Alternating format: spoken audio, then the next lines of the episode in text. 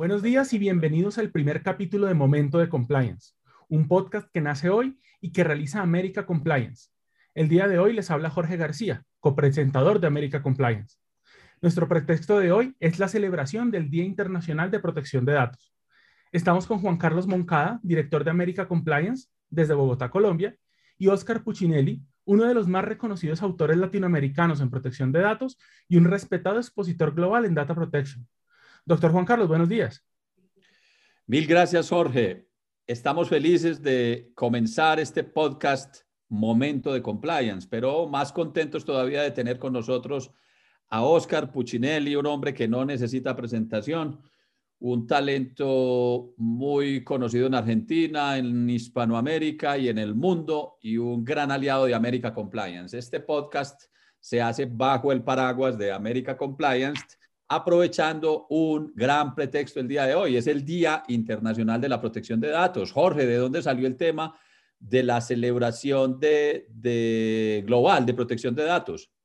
Pues esto eh, tiene una, una, historia que data desde 1981, cuando el Consejo de Europa aprueba la Convención para la Protección de Individuos al respecto del procesamiento automático de información personal, una normatividad que ha venido siendo actualizada, dejando ese día, el 28 de enero, eh, como el Día de la Protección de Datos, que fue celebrado por primera vez en 2007 y se ha venido convirtiendo no solo en una celebración desde la perspectiva europea, sino internacional. En Latinoamérica lo hacemos, en Ecuador, en Chile, eh, en, México y en Estados Unidos, llegando a ser incluso em, reconocido por parte del Congreso de los Estados Unidos, em, llevando a las empresas y a las organizaciones a hacer la celebración no solo del día 28 de enero, sino de la semana completa como la Semana de Protección de Datos.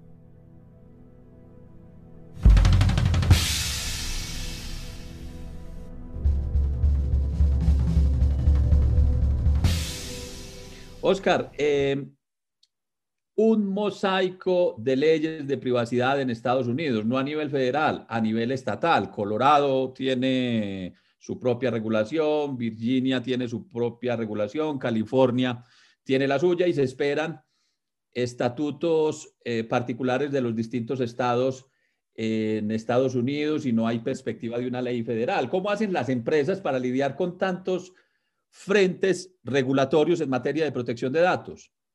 Bueno, en primer lugar, buenas, buenas tardes, buenos días, eh, dependiendo del horario y el lugar del globo en que nos encontremos.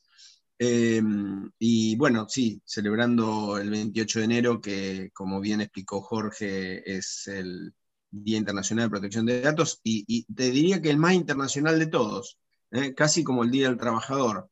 Está adoptado mm, mundialmente, globalmente, como, como con esa referencia.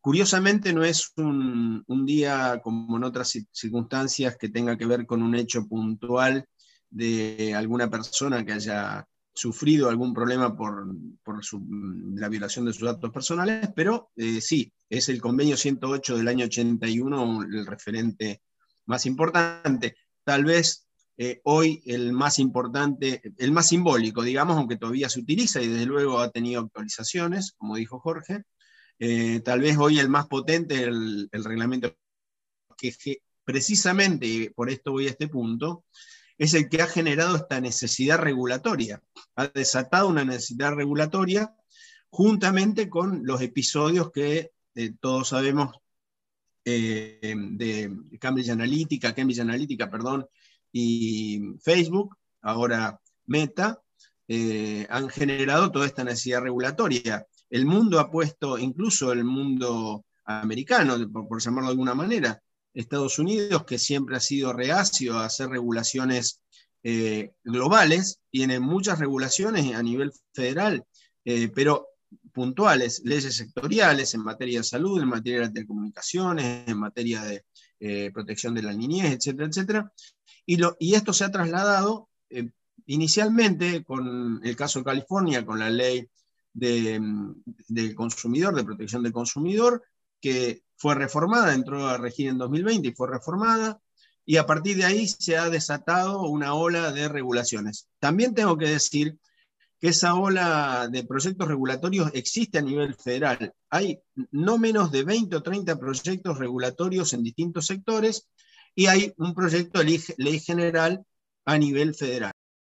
¿Tal vez una perspectiva de ley federal para este año o, crees que hay que esperar un horizonte de mediano plazo? Yo no sé si este año, pero no va a demorar mucho. El problema es que se han desatado nuevos eventos o nuevos nuevos e, eventos tecnológicos, digamos, nuevas cuestiones como puede ser la de metaverso, que también allí hay un mundo de regulación que hay que analizar. Eh, hay mucha expectativa con esto, ya hay compras y ventas de inmuebles en línea eh, que se pagan con tarjeta, digan no con tarjeta, sino con, bitcoins y con criptomonedas. Bueno, hay todo un mundo nuevo donde mm, eh, hasta la bolsa de Estados Unidos, los grandes, este, digamos, agentes de bolsa y por supuesto las grandes empresas que cotizan en bolsa están poniendo la vista en esto, digamos, como un nuevo lugar para, hacer negocios, ¿no? Así que habría que ver. Eh, todos los nuevos eh, avances generan una cierta resistencia a la regulación para no llegar tarde. y mientras tanto, ¿qué se le puede recomendar a las empresas, Oscar? Son demasiadas regulaciones eh, eh, imponiéndose al mismo tiempo mm, a empresas que tienen, eh, digamos, una movida en el mercado global. Claro, a ver, el Reglamento General de Protección de Datos es el primer, digo para poner esto como ejemplo, ¿no? Es el primer instrumento con proyección internacional independientemente excede la Unión Europea, porque todos aquellos que quieren actuar eh, globalmente tienen que adaptarse a los reglamentos de la Unión Europea. Acá hay una serie de estándares que están, valga la redundancia, estandarizados globalmente, que son los que van a estar, eh, algunos más, algunos menos, alguno nuevo que se pueda agregar en estas leyes federales, con lo cual siempre el consejo que estamos dando es miren el Reglamento General de Protección de Datos, que es lo que están mirando en Estados Unidos. De hecho, eh, incluso en el debate en el Senado o en la interpelación en el Senado de Zuckerberg, el mismo Zuckerberg dijo que habría que regular al estilo de la Unión Europea. O sea que las mismas empresas están tomando como modelo esa regulación con los nuevos derechos, portabilidad, derecho al olvido, etc. Eh, eh, un derecho que, como ya vimos, Efectivamente, Oscar, una tendencia muy visible este año es que la, privacidad se globaliza. Tú estás ahora mismo en Atenas y has vivido un periplo reciente por Europa y yo creo que un poco más allá. Tenemos autoridades de protección de datos por todo lado, multas eh, por todo lado, se consideran nuevas leyes de privacidad como advertiste a lo que habría que añadir también Canadá, India, Australia, y sabemos también que el año pasado se expidió sorpresivamente una ley de protección de datos en China y, también en Arabia Saudita. Entonces, la pregunta de nuevo es, Oscar, una empresa que trabaja a escala global, ¿cómo hace para navegar con, con la tranquilidad de que va a cumplir ese mar de regulaciones que provienen de todas estas fuentes? Bueno, lo primero que tiene que hacer es contratar un estudio um, que tenga esos conocimientos, porque para poder hacer compliance eh, tiene que tener un, alguien o, alguna entidad que le pueda brindar ese asesoramiento.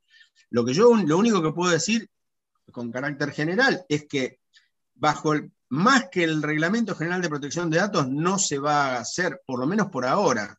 Puede surgir algo más, eh, pero mirando ese paraguas, mirando esas regulaciones, yo creo que eh, eh, hay, se puede llevar tranquilidad.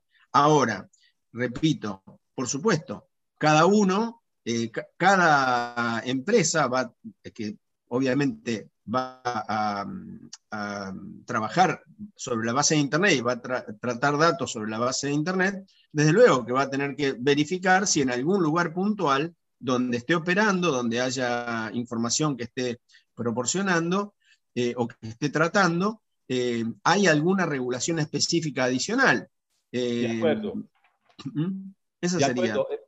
Oscar, hay un, hay un auge de tecnologías, tú lo sabes, en, en materia de protección de la privacidad. Nos preguntamos en América Compliance si acaso no es este un espejismo, porque al mismo tiempo salen tecnologías como la que recién mencionaste, el metaverso, por ejemplo, o podemos mencionar tecnologías como las de eh, las que está ofreciendo ahora la neurotecnología. Uh piensan esas dos eh, opciones. El metaverso mm, se dice que va a recaudar información más allá, digamos, de la que ya sabemos que se colecciona, que se recoge actualmente, pues información sobre tus emociones, sobre tus sentimientos, sobre tu biométrica, etcétera. De manera que mm, nos gustaría escuchar tu perspectiva a ese respecto. Es, una, es, es un espejismo eh, considerar que la tecnología nos va a ayudar en la protección de datos. Bueno, eh, hoy por hoy la tecnología nos ayuda eh, en un nivel bajo en cuanto a la protección.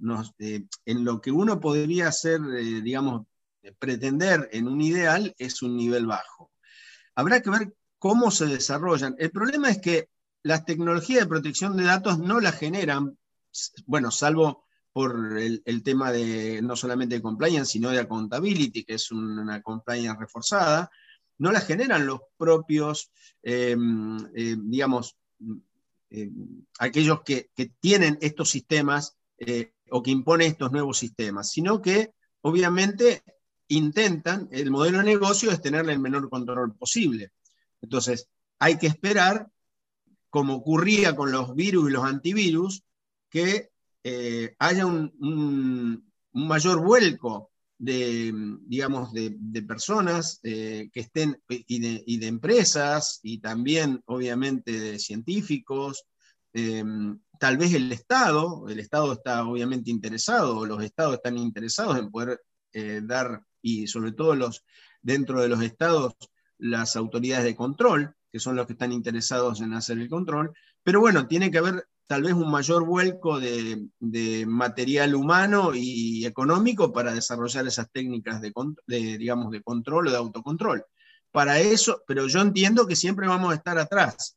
No creo que sea necesariamente un espejismo, pero vamos a tener niveles de protección eh, o de autoprotección a través de la tecnología que por el momento van a ser insuficientes. Tal vez en un futuro esto se desarrolle de una manera más, más eficiente, pero me parece que en este momento no podemos esperar en el, en el corto y el mediano plazo que las tecnologías nos resuelvan el problema del control. Hablemos del futuro, eh, Oscar.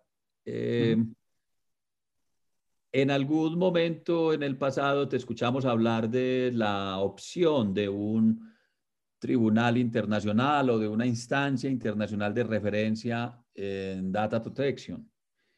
Nos preguntamos ahora si es em, eh, correcto pensar o si podemos tener la esperanza de que próximamente hablaremos de controles globales de la privacidad. Los consumidores están sujetos a las regulaciones de todas estas jurisdicciones que hemos mencionado, de sus regulaciones en cada país, de sus distintas autoridades, etcétera.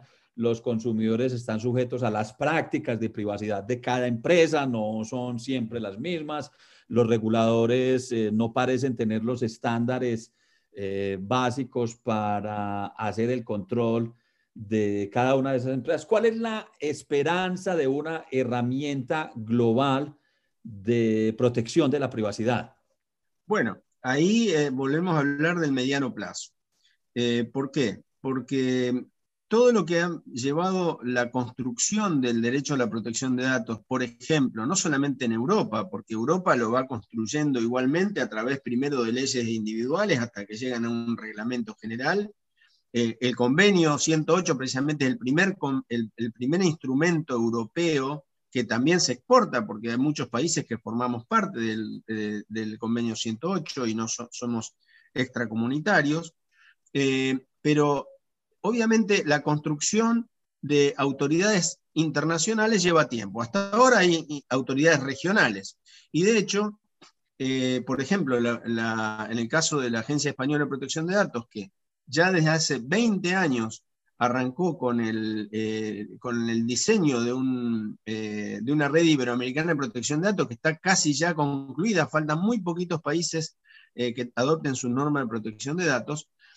bueno, no hay una autoridad global, es cierto, pero esta red iberoamericana ha generado unos estándares que se aplican por quiénes son los que integran la red iberoamericana, todas las autoridades de control iberoamericanas. Por lo tanto, esas autoridades de control iberoamericanas han, ido estandarizando los criterios a partir no solamente de los estándares, sino de las resoluciones. Ejemplo, bueno, la Superintendencia eh, de Industria y Comercio allí en Colombia, eh, lo que está emitiendo, evidentemente, son normas de muy, muy avanzadas, porque obviamente integra y preside en este momento la Red Iberoamericana de Protección de Datos, eh, precisamente por, esa, por situación de avanzada que tiene.